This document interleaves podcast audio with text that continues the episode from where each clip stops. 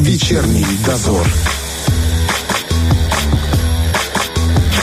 Говорим о том, что волнует каждого. На Первом радио. Продолжается вечерний дозор. Валентина Демидова и Роман Трачинский в студии. Я напоминаю, что с июля месяца мы уходим в небольшой отпуск, непродолжительный, всего на месяц, не успеете соскучиться.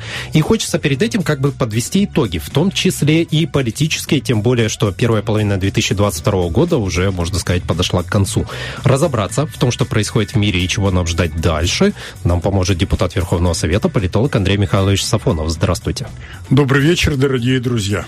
Андрей Михайлович, э, в конце прошлого года вы вообще ожидали, что мир в 2022 вступит вот в такую непростую фазу, и, по сути, для многих стран она станет кризисной. Ну, нюансов, может быть, мы и не знали, да и не могли все знать нюансы.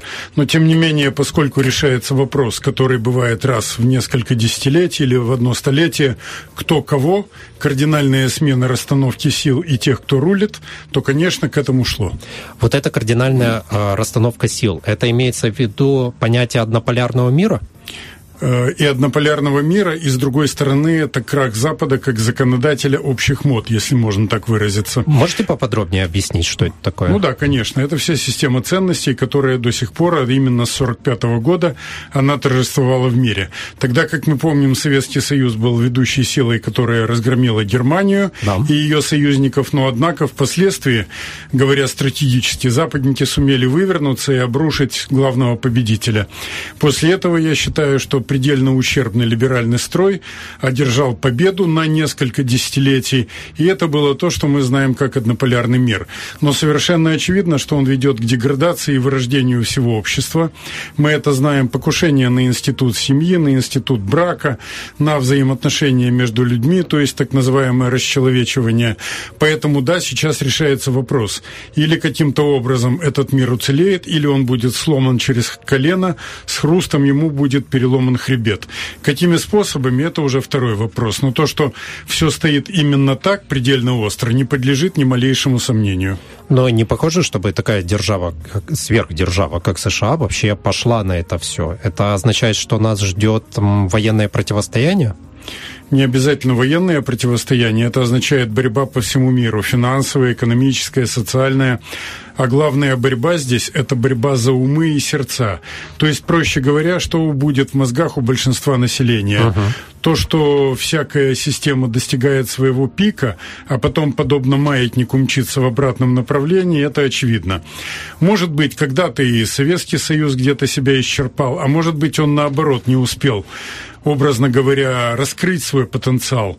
Но то, что западники этим воспользовались на какое-то время, укрепили свое положение, но у них произошел надлом. Вместо того, чтобы развивать дальше то позитивное, что у них было, они обратили внимание и взяли за основу самое плохое, и это плохое тянет их сейчас ко дну.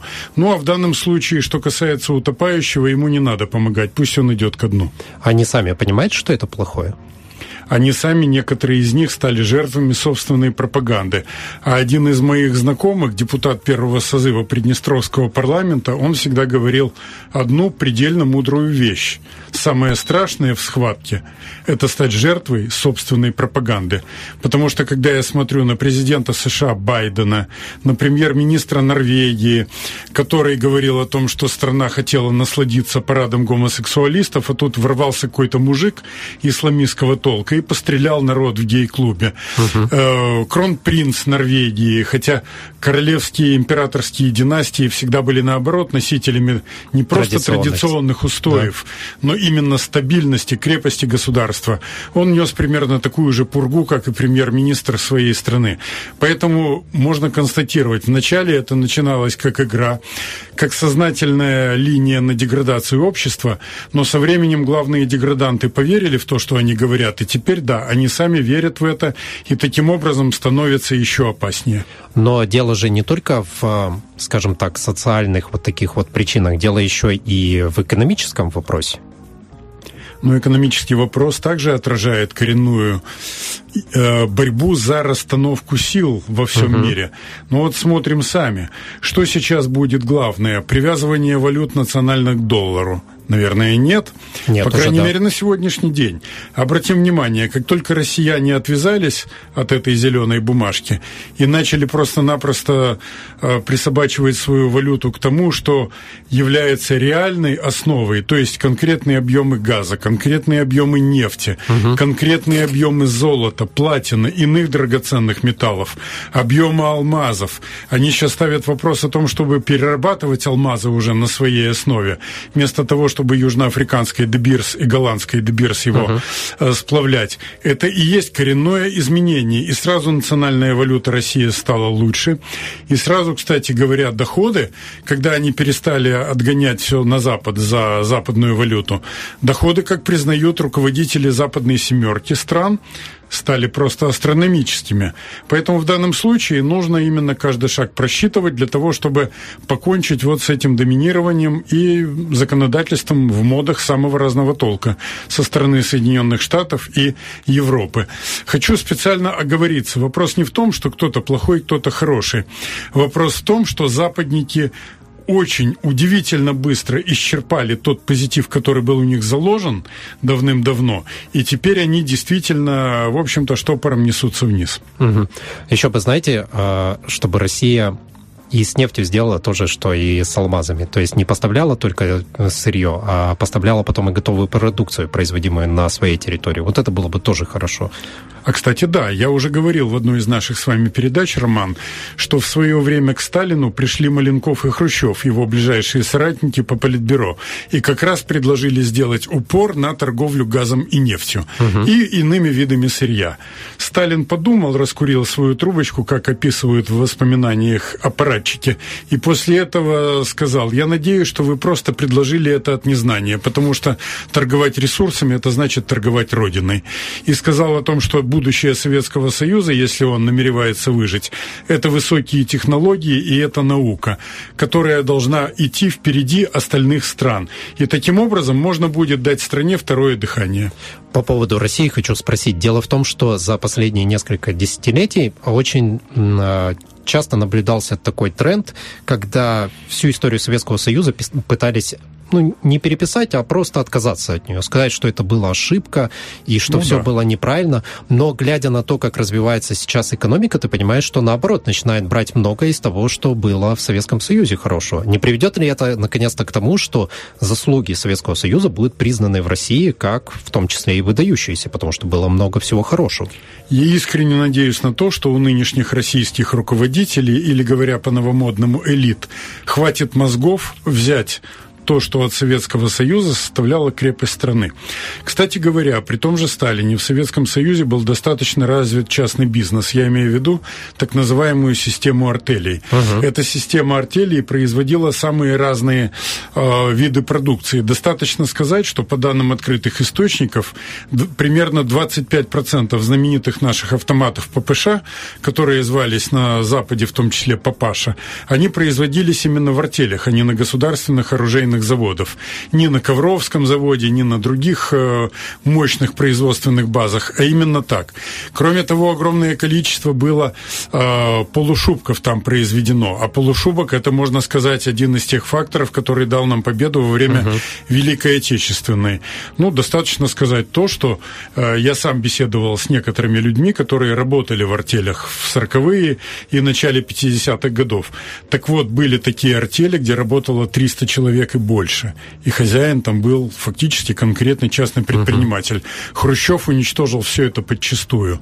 Он взялся потом за приусадебные участки и, в общем-то, жил по принципу перефразирования в КВН одной известной советской песни. Легко на сердце от песни веселой, она скучать не дает никогда. Мы разорили деревни и села, потом взялись за большие города. Примерно вот таковы были итоги его правления.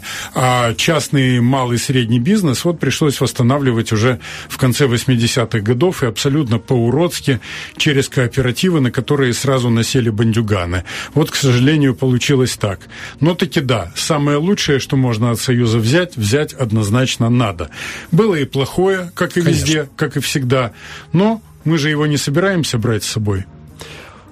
Ладно, это закончим. Тогда общий вопрос для всех западных стран. Вот политикам в западных странах и их руководителям реально плевать на свой народ? Я имею в виду, что там растет уровень безработицы, цены растут, ухудшается в целом экономическая ситуация, и ничего не делается для того, чтобы это изменить.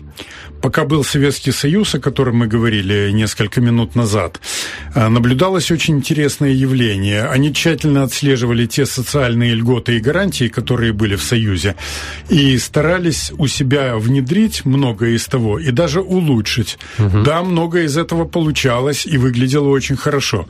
Как только Союз рухнул, а осталось от лагеря социализма несколько стран всего, они сразу же начали скатываться, как это не парадоксально звучит, э, во вторую половину XIX века, в так называемый дикий капитализм, особенно капитализм Дикого Запада. Я имею в виду примерно 80-е годы XIX столетия в Штатах, когда были так называемые тресты, то есть это супермонополии, которые распоряжались по жесткачу, как говорится, жизнью и смертью очень многих людей. Угу. Это именно тогда наемные убийцы грохали профсоюзных лидеров, когда исчезали те, кто пытались устроить забастовку даже по самому безобидному способу, когда подключались мафиозники, которые, как говорят, мочили людей. Потом в 20 веке с этим стало поспокойнее, а сейчас возвращаются снова к этому. Ну и плюс мы с вами отметили то повальное коллективное сумасшествие западного руководства. Ну, в самом деле, если министр экономики Германии получает о том, что надо снизить э, температуру отопления, что надо меньше мыться, потом какая-то полоумная сумасшедшая идиотка, по-другому не скажешь, она говорит о том, что достаточно мыть подмышками, в паху чуть-чуть промокнуть, а потом кожа адаптируется, и вонь сама по себе проходит. Ну, в общем-то, конечно, это показатель того западного идиотизма, который сейчас они идиотизмом не рассматривают, не считают. И это самое страшное, самое тревожное. Ради каких-то абстрактных, сумасшедших принципов, как им кажется, принципов, они готовы вернуть мир совершенно в жесткое противостояние на грани войны, а может быть и за гранью. Они не боятся революции внутри своих стран?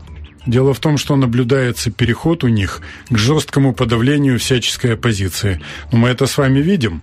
По угу. сути дела, многие целые пласты политических сил их обвиняют в фашизме, в том, что они праворадикалы и так далее, они отсечены от допуска к реальной власти.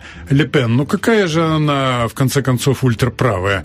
Это носители традиционных устоев, которые опираются на истинные европейские ценности, которые всегда были. То есть это христианская вера, это твердый приоритет закона, это устойчивые институты семьи, брака и так далее. А вот то, что навязали вот это все, так сказать, радужное великолепие, или, как говорят главные герои телесериала «Наша Раша», там, Гомосятину и так далее.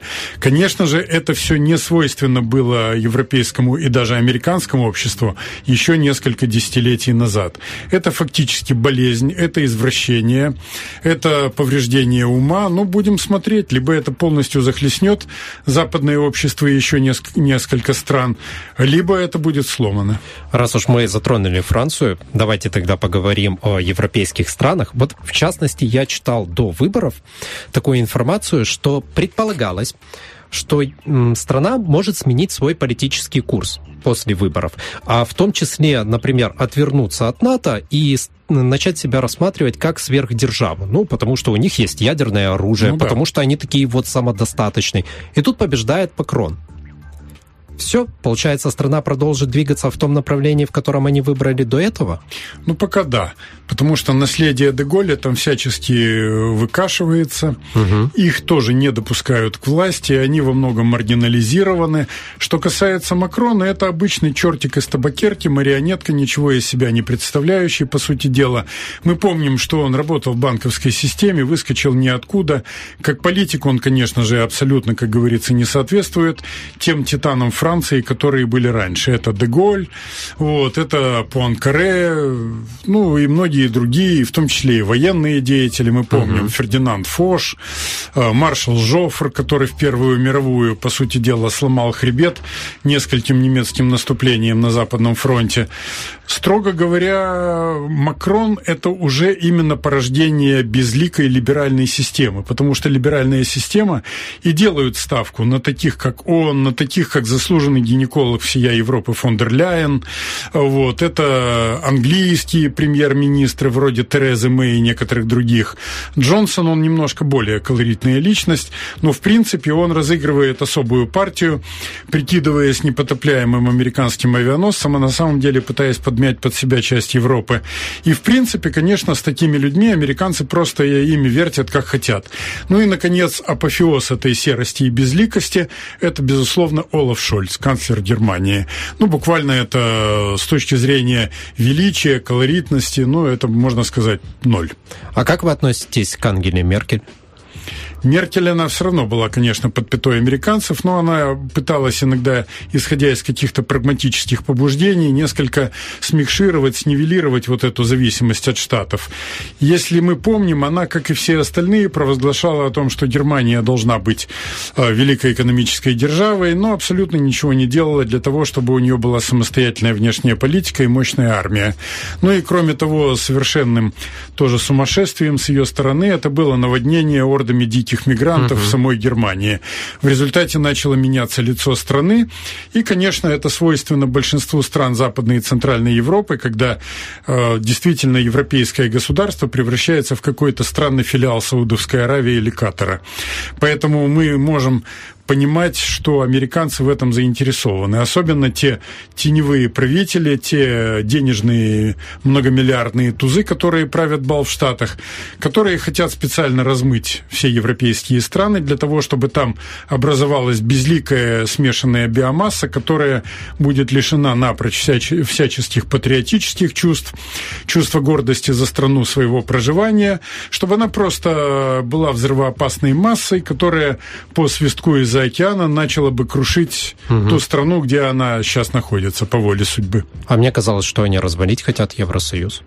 А Евросоюз они хотят э, не совсем развалить, они хотят, чтобы он был недееспособен. Ага. Они хотят, чтобы он был недееспособный и еле-еле чем-то скреплен. Угу. Я думаю, что это нам всем, бывшему Союзу, выгодно, чтобы Евросоюз распался. Конечно. Тогда мы могли бы говорить о том, что есть шанс прихода к власти действительно носителей традиционных ценностей, у которых не будут э, висеть тявкающие мости на ногах, вроде стран Прибалтики, которые выполняют заказы со стороны США. И не будут там также лаять гиены Европы возле Польши, говоря, э, вроде Польши, голова, э, говоря словами Черчилля. Вот таким образом, работая отдельно с теми странами, которые интересуют Россию, Белоруссию, Иран, Китай и так далее, можно добиться каких-то успехов. В противном случае это будет рыхлое, аморфное, деградирующее либеральное образование, которое будет и дальше идти к своему упадку, но идти медленно и под чутким руководством старшего брата из Вашингтона. Смотрите, Российская Академия Наук каждый год составляет экономический прогноз по тому, что ждет в следующем году. И они, э, я его читал, и там было написано, что решение Германии влияет на весь Евросоюз. И как решит, какая политика будет в Германии, так будет и в Евросоюзе. Это действительно так? Это во многом так, но это, конечно, не совсем угу. так, потому что политика все равно в нужный момент она важнее экономики, потому что побеждают в драке всегда либо фанатики, либо волевые люди, которым в данный момент плевать на экономику, на индексы бирж, на Доу Джонса там и прочую ерунду.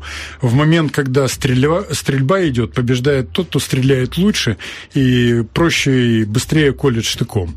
Вот. Поэтому в данном случае не надо забывать и другое. То, что часть стран, как мы с вами отметили, она не идет в фарватере отдельной берлинской политики, да эту политику и нащупать-то непросто. Она идет так, как скажут братья из Вашингтона, старшие братья. Угу. И, как мы видим, уже не бледнолицые. Поэтому в данном случае мы четко должны понимать главное в этой ситуации. Тот Запад, который был в 60-е и 70-е годы, он не существует. Это сейчас абсолютно деклассированные скажем так, денационализированные элиты, которые делают деньги из воздуха, и, по сути дела, ну, они не развивают даже национальное производство. Нету хоть какого-то шанса, что Шольц внезапно проявит себя хорошим политиком и восстанет против Запада, начнет какую-то более национальную программу продвигать? По... Я не думаю, что он проявит себя хорошим политиком. Если бы наступили какие-то тектонические сдвиги на земном шаре, и от него потребовалось бы вести другую политику, но я думаю, ему подсказали бы там свои элиты, угу. которые перековываются вовремя, что надо менять направление ветра. Но сам по себе, вот я анализирую его шаги, его э, поведение, его личность, его качество. Э, мне кажется, что это человек достаточно безликий сам по себе. Угу. А как же громкое заявление Германии, что она собирается наращивать собственные войска и вооружать свою армию? Очень вот... опасно выглядит, зная историю. Ну, я думаю, это выглядит не столько опасно, сколько если бы там была другая политика, для России это было бы только лучше. Потому что с самого начала, если бы Россия и Германия вместе поддерживали порядок в Европе, или если бы даже была мировая война, но они воевали бы плечом к плечу, и в первую очередь они бы раздавили англосаксов, или, по крайней мере, отбили бы у них, образно говоря, геополитические печенки и заставили бы сидеть, заниматься чисто своими проблемами. Это было бы лучше. Но если если Шольц имеет в виду о той армии, которая будет под контролем американцев и исполнять их волю, тогда, конечно, это не немецкая армия, тогда это марионеточная армия, о которой всерьез говорить как о защитнице национальных интересов Германии попросту бессмысленно. Российская Академия Наук полностью с вами согласна. Она говорит, идеальный выход для Европы и, в частности, для Германии, это объединить свою экономику с Россией и двигаться в одном направлении. Да, конечно. У меня лет 10 назад была статья, если я не ошибаюсь, я опубликовал ее на тогда еще существовавшем агентстве «Новый регион», которая так и была заглавлена «Евросоюз должен исчезнуть с карты мира». И в данном случае я считаю, что я был абсолютно прав в этом. Другой вопрос, что, конечно, конечно, есть определенные особенности той ситуации, которая сложилась вот сейчас. В 2012 году была одна обстановка, сейчас другая, но вот эта тенденция, о которой идет речь, я думаю, да, если бы тот Евросоюз, который существует на либеральной основе, умер, прекратил бы свое существование, угу. исчез бы, всем от этого стало бы только легче. Ну, может быть, кроме американцев, но это их проблемы. Есть вообще в Европе некая темная лошадка, которая может выстрелить и изменить все? Есть определенные позиции в Италии, есть определенные позиции во Франции у традиционалистов, да и в Германии тоже. А, ну, впрочем, я об этом сказал вначале в Германии. Я не думаю, что это имеет шансы на а, какое-то проявление в Англии, например. А, может быть, я считаю, надо присмотреться к Венгрии, к Болгарии, к ряду евро... балканских европейских стран, потому что они, хотя и подали заявление на вступление в Евросоюз, но мы знаем, что при определенных условиях балканцы достаточно самостоятельные и жесткие ребята. Поэтому я полагаю, что какой-то шанс есть, но до него еще надо дойти. Так быстро Запад, конечно, не сдуется, хотя он, безусловно, оказался в ситуации, которой сам не ожидал. Вот эта стремительная утеря ценностной системы угу. и утеря той привлекательности, которая была раньше. По поводу Великобритании хочу спросить. Ну вот, они совершили свой легендарный Брексит, стали самостоятельными, отринули Европу и э, помня ее территориальные претензии и вообще амбиции Великобритании, ты ждешь, что она сейчас сделает что-то такое прям «Эх!» Пока ничего не вижу. Что-то будет? Я думаю, это уже идет. Так. Смотрите, они, э, выйдя из Евросоюза, они начали пытаться, образно говоря, отрезать кусок европейского пирога и руководить целым рядом стран. Это Польшей, угу. это странами Балтии, это, наконец, они проникают в Румынию, они стараются проникнуть в Молдову, они запредельно активно проникают в Украину. Мне кажется, они сейчас играют очень интересную игру, которая была свойственна британской дипломатии в лучшие ее годы. Но лучшие годы были в свое время связаны с могуществом, когда Англия была, по сути, супердержавой земного шара. Сейчас они понимают, что этого уже нет, но, тем не менее, они пытаются, сманеврировав, получить американское благословение на то, чтобы играть прежнюю роль в меньшей части земного шара, чем было раньше. И Европа – это именно та роль, которую они для себя просят. Они угу. просят роль европейского смотрящего от имени американцев. А не приведет это к тому, что они потом восстанут против американцев, когда укрепятся? Теоретически может быть, особенно если этот процесс будет идти параллельно с ослаблением самих Штатов. Ведь в конечном-то счете слабые никому не нужны. Как только Советский Союз, парализованный как внутренними проблемами, так и откровенной изменой, которую сознательно совершили Горбачев, Яковлев, в полубессознательном состоянии Ельцин, все это, конечно же, привело к тому, что от нас отшатнулись, как мы помним, тогда э, целые, ну, несколько стран стабильно. Угу. Это Чехия, это Болгария все та же, это Венгрия. Мы помним, это было буквально за год-полтора. Ну и, конечно, нельзя исключать, что и с американцами может быть так же. В конечном счете есть старая истина. Это истина бородатая уже. Борода это выросла до пупа, она уже посидела давно, но она остается правильной бородой. А именно то, что идут всегда только и исключительно за сильными. А, Борис Джонсон внешне выглядит как, а, ну, простите, клоун. Он действительно сильный политик? Или за ним просто стоят такие хорошие силы? Он умеет ориентироваться, он, конечно, не дурак. Э, то, что клоунада присутствует, ну, это следствие того либерального курса, который захлестнул uh-huh. Запад сейчас. Они вынуждены общаться с разного рода придурками откровенными, вроде блогеров, которые постят там совершеннейшие глупости, но премьеры, как тот же и президенты, как тот же Макрон с двумя такими общался, даже приглашал где-то у себя отдыхать в резиденции. Представить себе что-то подобное, например, у Деголя, у Черчилля, у некоторых других политиков Запада прошлого даже невозможно представить. Ну и, конечно, Джонсон вынужден играть по вот этим правилам. К счастью, россияне сейчас не идут этим путем, и китайцы тоже не идут. И венгерский Орбан тоже не идет, и турецкий Эрдоган тоже не идет. То есть э, на одной части современного Запада э, либералы навязывают полностью свои привычки, я считаю, извращенные, дегенеративные. И многие политики, которые от природы достаточно способные и талантливые, они вынуждены в эти игры играть. Но я думаю, это не тот путь, который в итоге даст очки. Политолог Андрей Сафонов у нас в гостях. Продолжим через несколько минут. Не переключайтесь. Вечерний дозор. Политолог Андрей Сафонов у нас в гостях. Говорим о политической ситуации в мире. Обсудили Европу. Давайте переметнемся в США, в их лучших, так сказать, друзей-недругов. Байден это действительно худший лидер США за всю его историю, как рассказывают в новостях сейчас? Ну, Байден это немножко загадка, потому что иногда бывает у политиков, э, они дуркуют, немножечко прикидываются, а на самом деле пытаются таким образом усыпить бдительность. Угу. У нас были некоторые люди, хотя они были внешне поживее и считались и стратегически они, конечно, были дураками, вроде Хрущева, но он, притворяясь, как про него говорили, таким круглорожим сиволапым мужичком, он сумел обмануть таких титанов, как Берия, Молотов, Маленков, Жуков, и в итоге взял всю власть целиком. Правда, ничего от этого страна не получила, а наоборот оказалась в развале. Но с точки зрения взятия власти он свою роль сыграл. Кстати говоря, во многом и с Байденом также. Если раньше немножечко там рядом э, крутилась Камала Харрис, которая является вице-президентом, да. да. Сейчас он, э, старичок, ее аккуратно отодвинул, она где-то там на задворках находится, угу. абсолютно не видно, чтобы она где-то выступала не только с краеугольными заявлениями, но более того, особенно не видно, чтобы она выступала с отчетами о выполнении поручений президента, что она обязана делать по Конституции. Поэтому я думаю, что да, Байден, конечно, это э, с одной стороны еще показатель деградация американского рядового избирателя.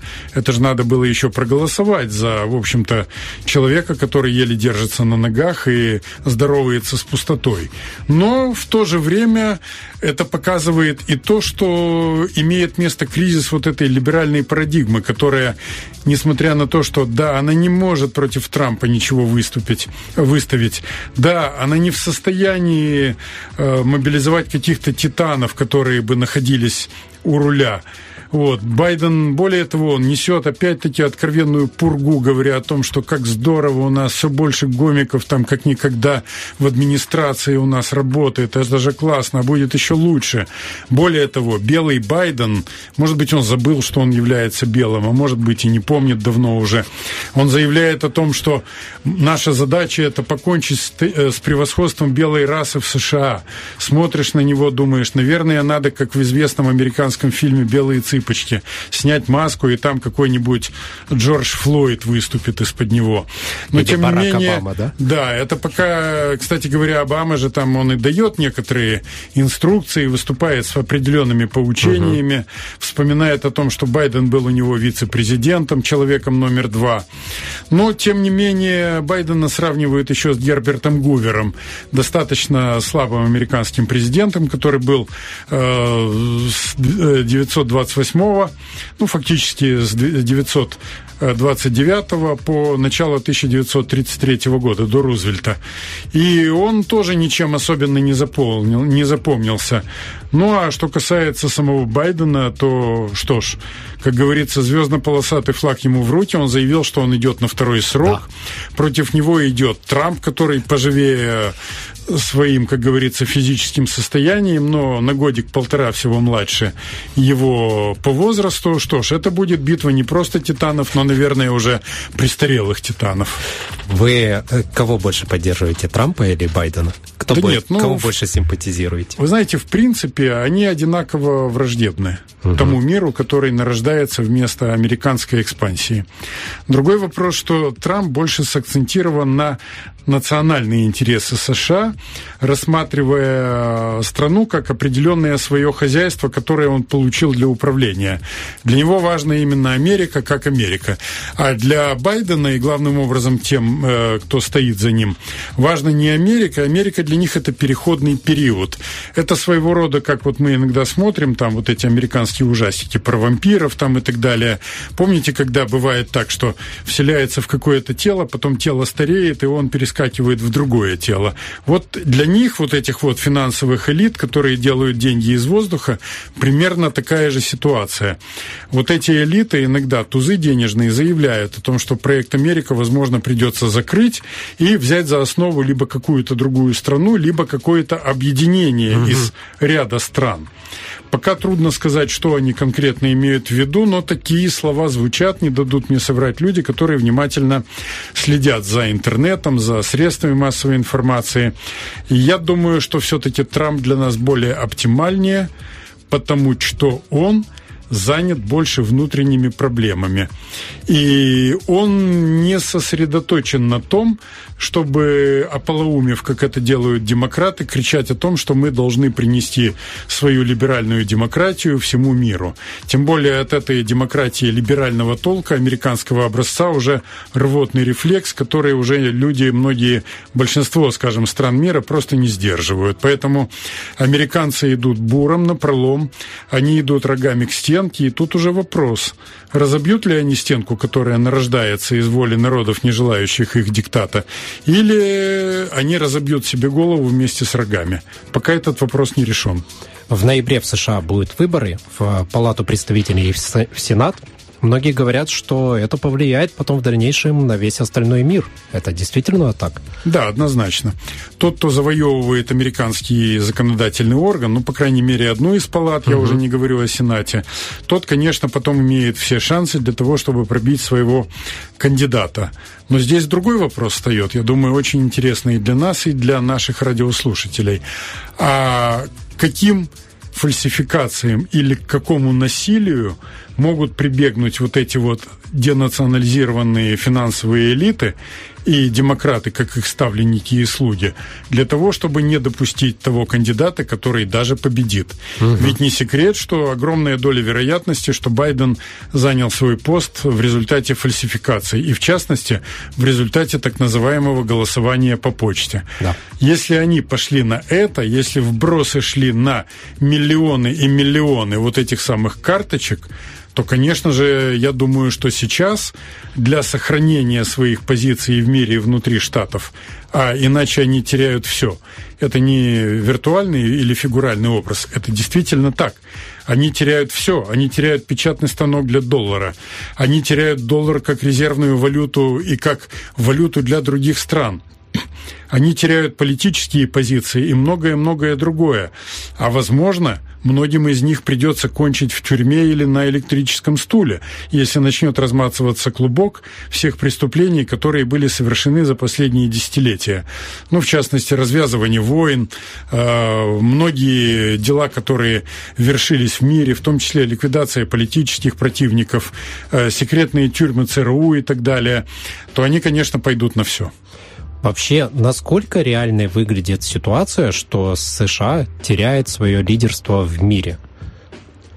Потому что такая держава так долго держится, так вот не позволяет это все. И мы все-таки допускаем, что она может рухнуть.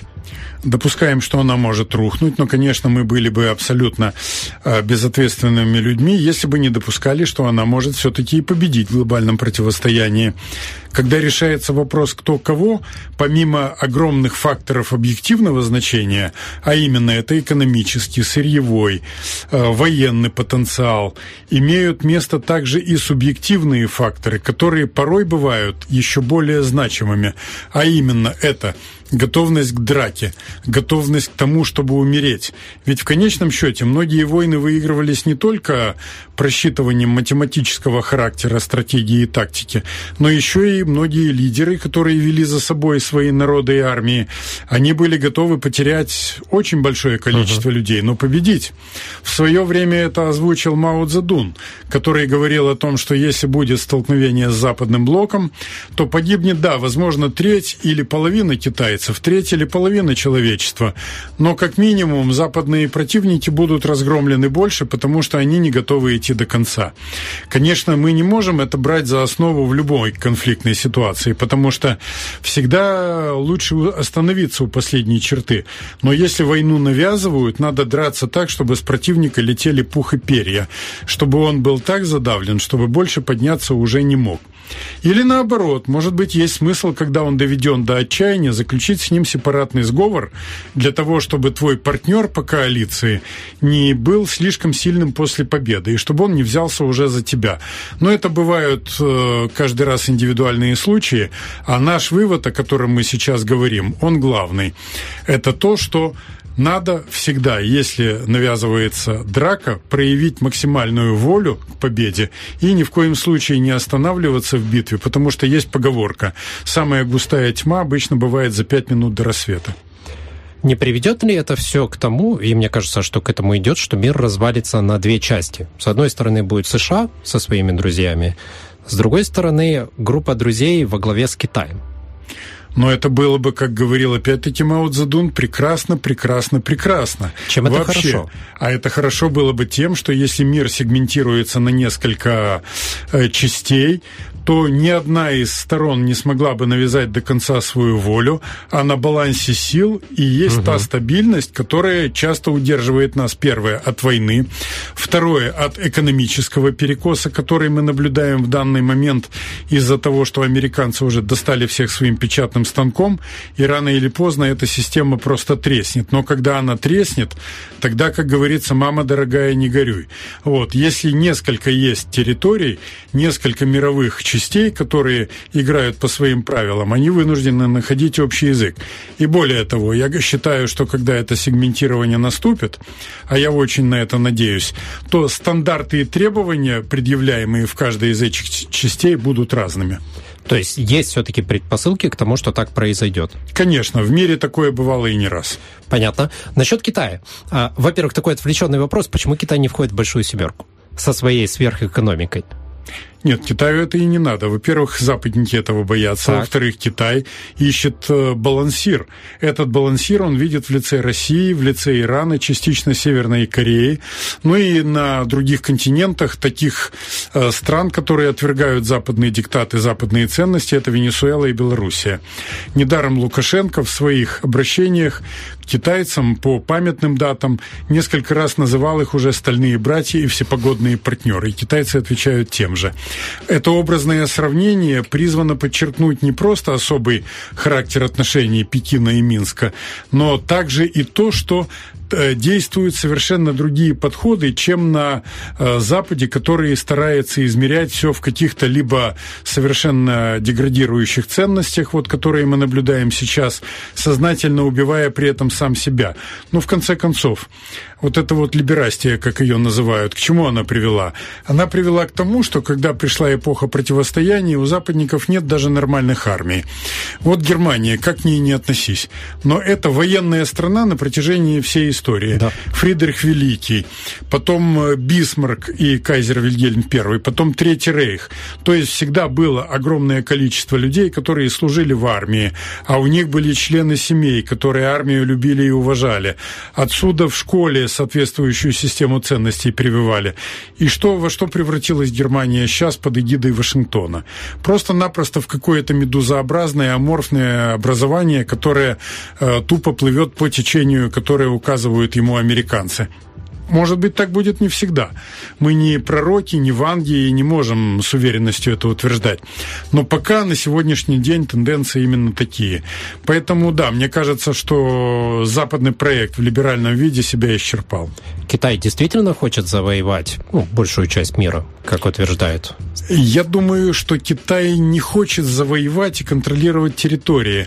Тогда это бы нарушило весь плавный ход ханьской цивилизации, которая развивалась на протяжении веков и тысячелетий. А их тактика и стратегия, это была стратегия, как они говорили, шелкопрядного червя, который поедает потихонечку, не торопясь листья. И еще была очень великолепная поговорка о том, что Китай – это море, которое делает солеными все впадающие в него реки. Угу. То есть оно постепенно оцивилизовывает э, в своем русле многие страны. Так было в Азии, когда Вьетнам, Корея, они признавали определенные приоритеты китайской культуры. Даже на Японию это оказывало влияние, но японцы люди строптивые, они всегда видели себя отдельно э, с той страной, которая держится так, как она хочет держаться. Ну, мы это знаем и по фильмам, и по книгам, и так далее. Но Китай, конечно же, хочет иметь определяющее экономическое влияние. Вот за экономическим влиянием они накачивают мускулы, и тогда усиливается их военно-политическое влияние. Но они вот до сих пор, как мы с вами видели, они не делали ни одного безрассудного шага но чувствуют, что пришло время заявить о своих интересах. И те маневры, которые они проводят вокруг Тайваня, как вхождение в зону ПВО Тайваня, в его воздушное uh-huh. пространство, так и, как мы видели, маневры на водном пространстве с амфибиями, на которых установлены артиллерийские орудия, которые ведут огонь на плаву. Это все из той же оперы. Китайцы уже говорят о том, что Прошло время, когда они тихо сидели и старались вести себя запредельно осторожно. И они не боятся конфликта с США, который обещает защищать Тайвань. Ну, я думаю, что они, конечно, отнеслись бы к этому более осторожно, если бы они были в одиночестве. Но у них есть объективно э, находящие их союзники, которые сами рискуют в одиночестве быть раздавленными мощью Запада, хотя Запада и пошатнувшегося. Теперь уже это Россия, это Китай, который заинтересован в союзниках, и это Северная Корея, которая является членом uh-huh. клуба западных держав, э, членом клуба ядерных, прошу прощения, держав, и у которых мощная, хорошая сухопутная армия. Это прекрасные бойцы, которые никому не помешают. Но об Иране мы с вами уже говорили.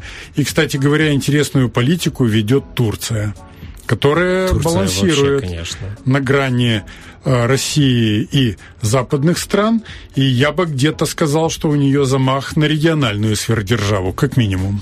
Турция, конечно, отдельный такой такая очень странная страна, сам себе на уме и творит, что хочет. Насчет Китая хочу один момент уточнить. Если я не ошибаюсь, у них э, всегда было так. Максимум два пятилетних срока для партийной верхушки. И вроде бы в 2018 году хотели это убрать. Зачем? Дело в том, что каждая Знаете, политическая... Как... Да-да. Простите секунду. Это просто у либерального общества это вызывает всегда самые большие вопросы и недоумения. Вот такая вот позиция, когда обеспечивается непрерывность власти. Да, совершенно верно. Но есть там и второй постулат, который Запад исповедует. Это строгое разделение исполнительной, законодательной и судебной систем, которые, кстати говоря, китайцы отвергают, считая, что все определяется сиюминутным конъюнктурным моментом угу. или, наоборот, стратегическими долгосрочными интересами. И именно поэтому, после того, как было долгое время правления председателя Мао, как звали китайца Мао Цзэдуна, затем реформатора Дэна в лице Дэн Сяопина,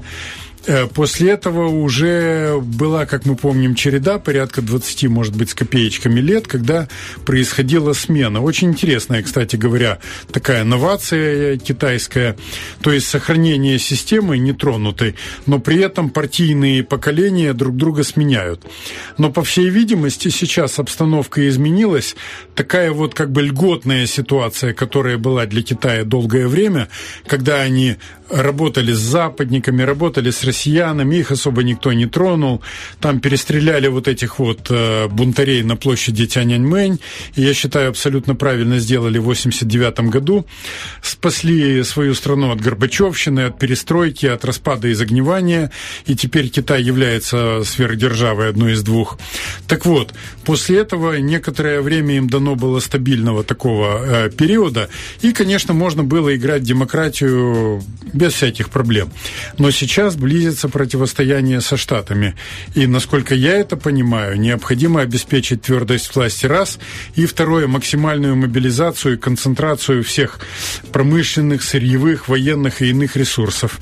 И в этом плане признано правильным, чтобы во главе руководства был тот человек, который не мыслит сиюминутными категориями, а ну-ка, как я буду, допустим, мобилизовывать страну, если там какой-то алканавт выскочит на площадь и угу. скажет, вот гад такой, да мне там должны были в этом месяце 10 рублей, образно говоря, заплатить, а теперь из-за того, что он провозгласил, что в космосе должны быть наши военные космические корабли, я останусь без этих 10 рублей, не смогу с друганами посидеть в кабаке. Нет, нам такой не нужен, ну, давай выборы досрочные, ну давай переизберем.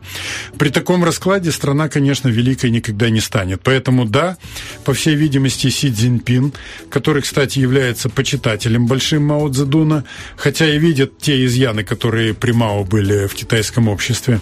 Он и его ближайшее партийное окружение приняли решение консолидировать власть. Надолго ли? В каком объеме, я думаю, скоро мы увидим. Кстати говоря, та же тайваньская проблема и агрессия со стороны Запада, они, конечно, не способствуют вот этим играм в постоянную сменяемость. На самом деле у меня еще есть целая куча... Давайте буквально две минуты у нас осталось. Вот смотрите, мы вернемся через месяц а после этого отдыха. Как вы думаете, что нам ждать плохого и что нам ждать хорошего? Ну, плохого надо ждать это роста напряженности в мире однозначно, потому что все будет балансировать, в том числе и в зависимости от событий на Украине и вокруг нее, от того, что происходит. И главная битва – это битва Запада и России. Она не смягчится, она будет только угу. накаляться. А хорошее – это то, что западники, они толкнули Москву и Китай на ту почву, где западники чувствуют себя слабее всего. Это прямое противостояние, когда надо идти до конца и не считать считаться ни с какими жертвами. Обычно они там слабоваты. Спасибо вам большое. У нас в гостях был депутат Верховного Совета, политолог Андрей Михайлович Сафонов. Я думаю, продолжим потом уже после отпуска и посмотрим, как все поменяется. Событие, конечно, будет развиваться очень быстро и стремительно. Спасибо вам. Спасибо вам. И послушаем, и посмотрим, и отследим. Еще раз спасибо. У нас в гостях был Андрей Михайлович Сафонов, а эфир вели Валентина Демидова и Роман Трощинский. Услышимся уже с вами в среду. Всем пока. Вечерний дозор.